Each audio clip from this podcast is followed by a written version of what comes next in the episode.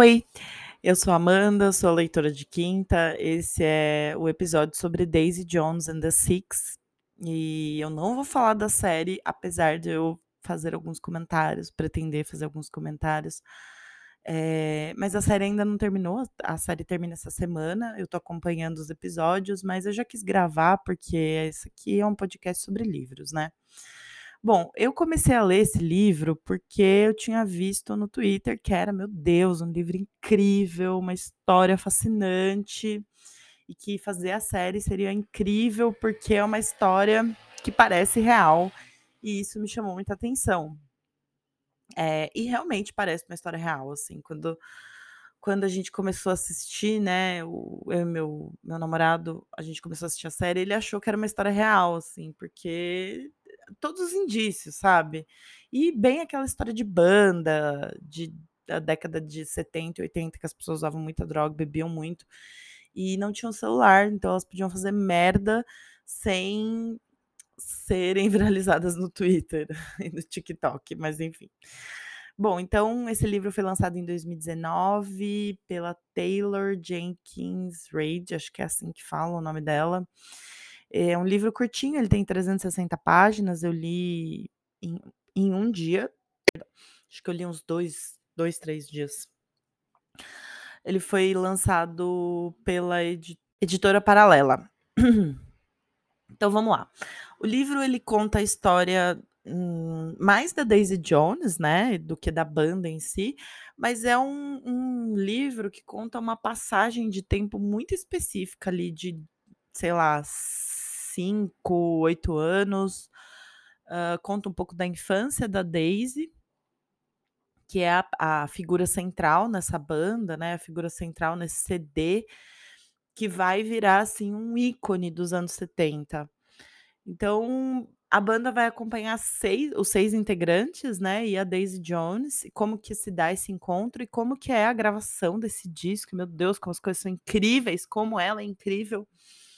Uh, mas no começo do livro, quando a autora ela vai apresentar Daisy Jones, eu imaginei um pouco assim, logo de cara, eu imaginei que seria uma coisa meio de, é, Christiane F., Drogada e Prostituída, que é um livro que eu li quando eu era bem mais nova que me deixou muito chocada, porque trata da, das drogas, né, do uso de drogas, de álcool, de quando você é muito novo, quais são as consequências disso para o seu comportamento, quais são as consequências disso para a sua personalidade.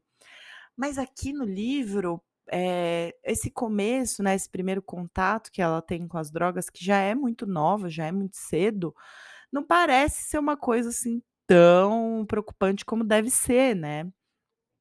Então isso já foi a primeira coisa que me trouxe, assim, um incômodo, mas que eu pensei: "Bom, se ela tá aqui com 14 anos já usando droga, o negócio vai ficar louco, né". Mas na verdade não, assim, é ele é um livro bem eu diria que ele tem essas essas passagens, ele traz um pouco o sofrimento das pessoas que, eh, abusam de substâncias, mas ele não traz, assim, a a as verdadeiras consequências para isso, sabe. Então, hã, a banda o fundador aí, a figura central da banda seria o Billy que é o irmão do Graham, acho que é assim que fala o nome dele. Eh, a gente tem o Ed, que é o personagem mais legal, na verdade. Ele tem na série, mas a série, ela tem um personagem a menos. E aí eles dão uma explicação lá por que que a banda não é 6, se são 5 pessoas só, enfim, acho que era muita gente, muito muito cachê para fazer a série. Mas que enfim. Hã, e aí a gente vai acompanhar esse encontro, né, e um pouco de como foi a um pouco mais a vida da Daisy, né, dessa infância aí que ela sofre de uma rejeição muito grave dos pais, uma rejeição também, eh, da mãe, uma pessoa sozinha, assim, uma pessoa sozinha no mundo que tem contato com a droga e que curiosamente, eh, consegue ter muito sucesso já desde muito nova por ser muito bonita. Ai gente, não dá uma preguiça isso? Dá um pouco de preguiça. Acho que a série ela até tenta fugir um pouco disso, né, dela O sucesso da Daisy, que já é desde antes dela gravar o CD, ela já recebia roupas, porque ela era muito bonita e, nossa, a beleza dela e, gente, ela não usava sutiã, isso que é uma coisa, né, tão marcante na história, isso vai voltando, mas eu acho um pouco cansativo também, acho que vira uma história muito, eh, visual e pouco profunda. E eu fiquei pensando assim, né, qual foi a última vez que eu li um romance, né? Eu gosto de romance, apesar de se for para escolher, talvez eu prefira mais ficção, ficção científica. Mas, por exemplo, Haruki Murakami tem romances, né, eu acho que os livros dele são uma fantasia com romance, tem sempre um toque de fantasia nas histórias. Mas aqui, nessa história especificamente, a gente tem uma ficção e um romance ali muito intenso, de 2 pessoas que querem muito se pegar, mas que são impedidas pela vida, pelo vício, por já terem relações uma sirene passando, né, alerta. E e isso vai ficar martelando na história, né, eles querem muito se pegar, ai meu Deus, eles têm uma química incrível, todos percebiam a química incrível que eles tinham, por conta da música e tal. E com o livro você consegue imaginar esse cenário mas ele para mim fica na cara que ele não quer trabalhar de fato o vício, porque ainda assim, né, as pessoas são muito glamourosas. A a própria Daisy, ela é uma personagem encantadora, todos se apaixonam por ela, porque ela seria ela tem ela pelas descrições, né, ela parece uma rockstar, assim, incrível. Mas eu acho que peca um pouco, né, acho que mesmo sendo um livro curtinho, não precisava ser um livro super longo, ele poderia falar mais desse desse tesão que esses 2 têm aí para se pegar de uma forma mais aprofundada, assim. Por que que eles têm essa conexão? É só porque os 2 são compositores, né, que é o Billy e a e a Daisy? Será que é porque eles têm os 2 ali têm um problema do vício? Porque os 2 são talentosos e ao mesmo tempo parecidos e ao mesmo tempo opostos? Mas não acho que isso é tão trabalhado assim. Mas apesar de tudo isso, eu não acho que é um livro de todo ruim, um livro desagradável, ele só é um livro que pessoas querem se pegar, assim, e e não se pegam, e aí fica nessa lenga-lenga, assim, e há quem goste desse tipo de romance. Eu acho, sinceramente, eu acho um pouco cansativo, acho que os outros personagens da banda são muito mais interessantes, né, a Karen, por exemplo que é a tecladista, ela para mim é uma personagem muito mais interessante que a Daisy. Mas o foco na Daisy, porque a Daisy realmente não usa sutiã, ela é muito bonita, e ela sempre tá com calor, porque na verdade ela tá sempre chapada e suando. E ao mesmo tempo o Billy também, meu Deus, que cara chato, né, gente. Ave Maria, meu Deus do céu. Tanto que assim, tem o irmão dele, o irmão dele também é mais interessante que ele. Então assim, eu não sei qual que é desse livro, não sei qual que é dessa autora na real, porque pelo que eu entendi, eh, Daisy Jones and the Six, ela tá no mesmo universo que Os Sete Maridos de Evelyn Hugo, que também é essa pegada, assim, de ser uma biografia de um personagem que não existe, mas que é um personagem muito famoso e que teoricamente pareceria alguém alguma banda ali dos Estados Unidos. Não sei se também porque eu acho a narrativa norte-americana uma uma narrativa que sempre volta para as mesmas problemáticas, sem aprofundar muito as coisas. Então, eh, por isso que eu acho, por exemplo, Haruki Murakami muito mais interessante que, por exemplo, vai escrever um romance e a gente consegue descobrir, sei lá, as comidas de do bairro que o personagem tá inserido, o que que ele come naquele dia, ele tem uma descrição ali de um romance que é muito mais interessante para mim, mas acho que também não é de todo reprovável esse livro, ele ele é interessante, né. Até alguns trechos eu acho que são bacanas, eh, sabe aqueles trechos que são muito destacáveis, assim, porque conseguem falar muita coisa em uma em um espaço curtinho, né. Então, no Billy, a gente vai entendendo que o vício que ele tem com as drogas, ele vai se acentuando quando ele descobre que vai ser pai, né. Então, ele ele tinha uma voz na cabeça dele que falava: Você nem tem pai, como pode ser o pai de alguém? Essa voz, isso marcou o começo de um período bem ruim quando eu deixei de ser eu mesmo. Na verdade, não, eu não gosto de dizer as coisas nesses termos. A gente nunca deixa de ser quem é, né? A gente continua sendo quem sempre foi, mas às vezes, às vezes, vira uma pessoa de merda. E então você vê que ele, que ele reconhece essas problemáticas, né? Ele reconhece sua, os seus próprios defeitos, ao mesmo tempo que ele não faz questão nenhuma de, de pensar sobre a banda, sobre o processo criativo da banda é, em conjunto, né? Tudo fica muito autocentrado. E aí, quando a Daisy entra na banda, as coisas ficam muito loucas, né? E o Billy também me parece que o vício dele, né, que é um vício que deve ir, sei lá, até um terço do livro, não é muito bem trabalhado, né?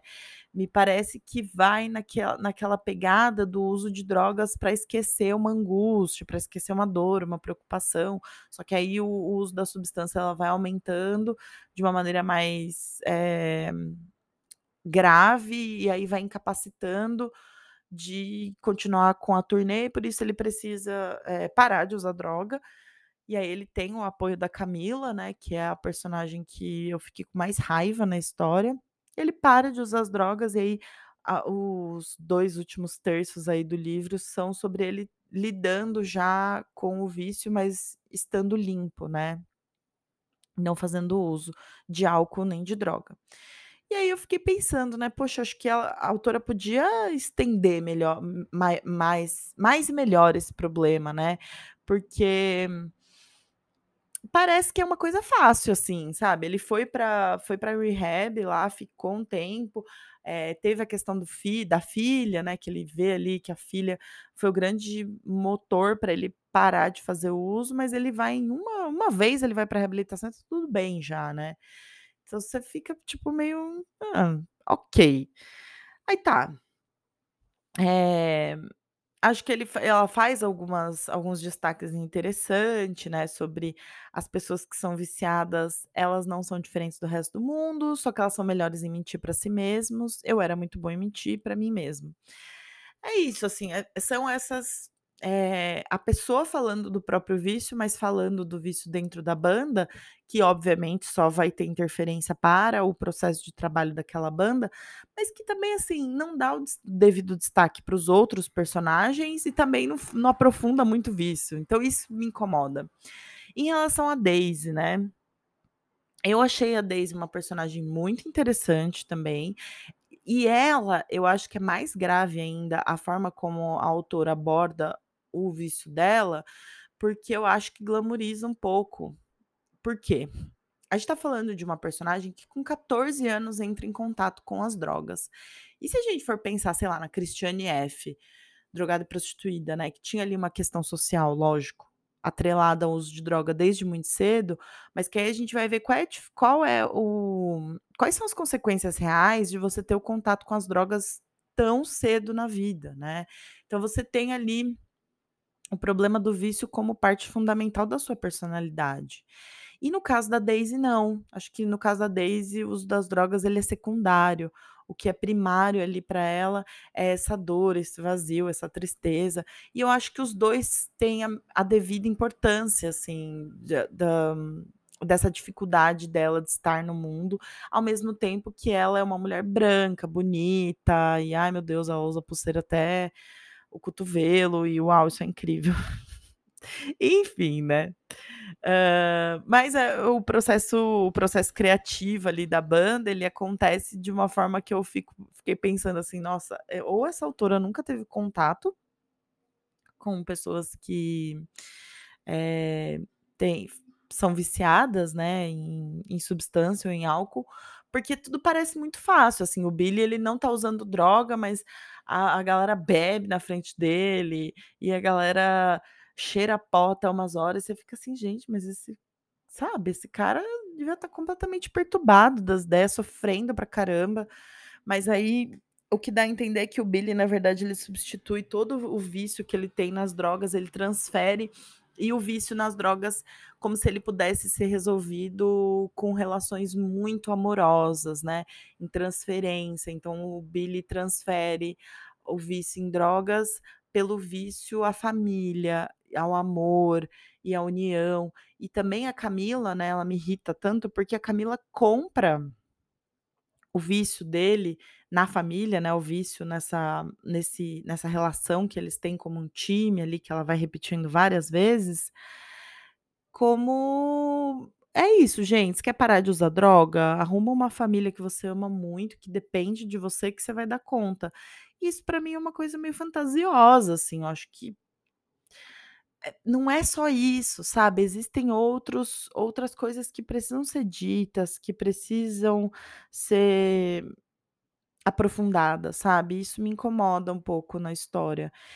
Mas assim, né, eu entendo também que há um livro sobre o OCD, não é o livro sobre o vício, mas, hã, me incomoda, enfim, me incomoda. Então, é interessante que ela fala um pouco sobre a aparência dela, né, e aí ela traz a problemática aqui no aqui eu como eu tô no Kindle, eu não consigo ver qual é a página, mas ela vai explicar exatamente como que era ali a estética dos anos 70. Tipo, tinha um monte de adolescentes que queriam ser como eu no fim dos anos 70. Eu sabia muito bem disso, mas o único motivo para as pessoas pensarem isso era que eu tinha tudo o que é possível ver, só que não tinha nada do que é possível ver, do que não é possível ver. As drogas certas são capazes de disfarçar o fato de que você não sabe se está feliz ou não. Fazem você pensar que ter companhia é a mesma coisa que ter amigos. Eu sabia que me chapar não era uma boa solução a longo prazo, mas nossa, era tão fácil, muito, muito fácil. Mas ao mesmo tempo não é nada fácil, porque no momento você está tentando curar uma ferida e no instante seguinte está tentando desesperadamente esconder que na verdade você só está mascarando seu problema com uma gambiarra e que a ferida ser curada vai acabar virando uma porra de uma grande infecção. Mas eu era magra e linda, então que diferença fazia, né? Então você vê, né? Eh, e as drogas que ela usava eram drogas que são muito fortes, né, que é remédio para dormir, eram controladores de humor, ela misturava isso com álcool, e isso a gente tá falando de de drogas são muito pesadas, né. A o próprio álcool, né, a longo prazo, as pessoas não ficando tão bonitas, assim, abusando de álcool por anos? Não, né, gente, a gente sabe qual que é a consequência, a gente sabe que as pessoas não ficam bonitas e glamorizadas, como na série, por exemplo.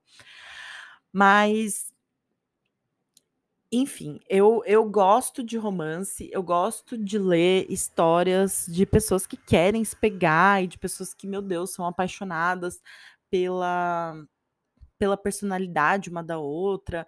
E sei lá, quando eu penso num livro, um romance como esse, eu fico pensando, por exemplo, de pessoas normais, que tem a série, tem o livro também, mas que eu acho muito mais legal a forma como a autora aborda os 2 pontos de vista, sabe.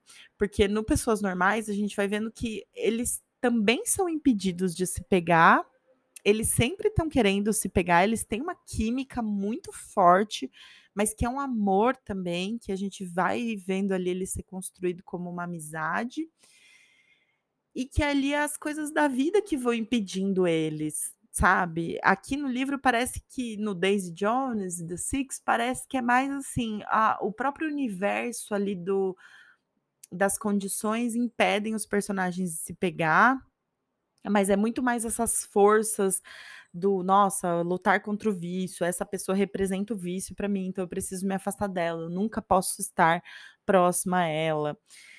E não não é suficiente para eu comprar essa história, sabe. Eu acho que um romance que fala de pessoas que não podem se pegar, de pessoas que não podem estar juntos, enfim, desenvolver uma relação amorosa, ele é mais do que a atração da energia, ele é também, eh, o que que é essa admiração? É só porque ele escreve muito bem, é só porque ele canta muito bem? Pô, mas isso a gente já entendeu, sei lá, nas 100 primeiras páginas, depois é o quê? o que que qual era o contexto ali, por que que ele era mais interessante que os outros personagens da banda, por exemplo. Então, acho que é um livro que vale ser lido, qualquer obra vale ser lida, vale ser pensada, porque são interessantes ao ao cada uma do seu jeitinho. E eu acho que eu vou ficando por aqui, né. O que eu tinha para dizer desse livro é que eh, são sobre pessoas que querem se pegar e não podem, mas se você gosta dessa temática, talvez você goste mais de pessoas normais, que, por exemplo, eu já acho que é um livro que ele trata muito mais as dores de verda a verdadeira dor, assim, a dor humana como algo feio, né, não é uma coisa que resulta numa música bonita, mas que resulta num sofrimento ali que vai se carregando pela vida toda e que é uma tristeza muito forte, muito muito grande dentro da gente, né. E que não me parece que é assim no livro, então por isso que eu não curti tanto, mas eu acho que vale ser lido, acho que vale ser avaliado, cada pessoa vai ter um olhar diferente. E cada pessoa vai trazer aí um ponto de vista diferente do meu, né, que talvez seja uma pessoa mais ranzinza para esse tipo de romance. Não fiquei com vontade de ler Os Sete Maridos de Evelyn Hugo, vou terminar a série, porque apesar de tudo eu achei interessante a ambientação ali de ser nos anos 70, as roupas são muito lindas mesmo, pelo livro dá dá vontade de usar umas argolas, umas pulseira até o até o cotovelo e sair sem sutiã pela rua, porque realmente parece uma coisa que as pessoas ficam enlouquecidas. E isso é um detalhe, né, que no tanto no livro quanto na série, sempre volta assim: "Meu Deus, como ela é linda, meu Deus, como ela é maravilhosa". Mas assim só isso, gente. É só isso que a gente tem a falar, que ela é muito linda e muito gostosa e, meu Deus, todo mundo quer pegar ela, sabe? Ah, enfim, gente, ó, talvez eu esteja sendo um pouco ranzinza com esse livro, mas se você ler, me conta o que você achou. E eu eu não sei se eu tô falando em todos os episódios, mas eu vou falar por aqui. Eu sou também a nutricionista de quinta no Instagram e a Nutri de Quinta no Twitter. É isso, um beijo e tchau.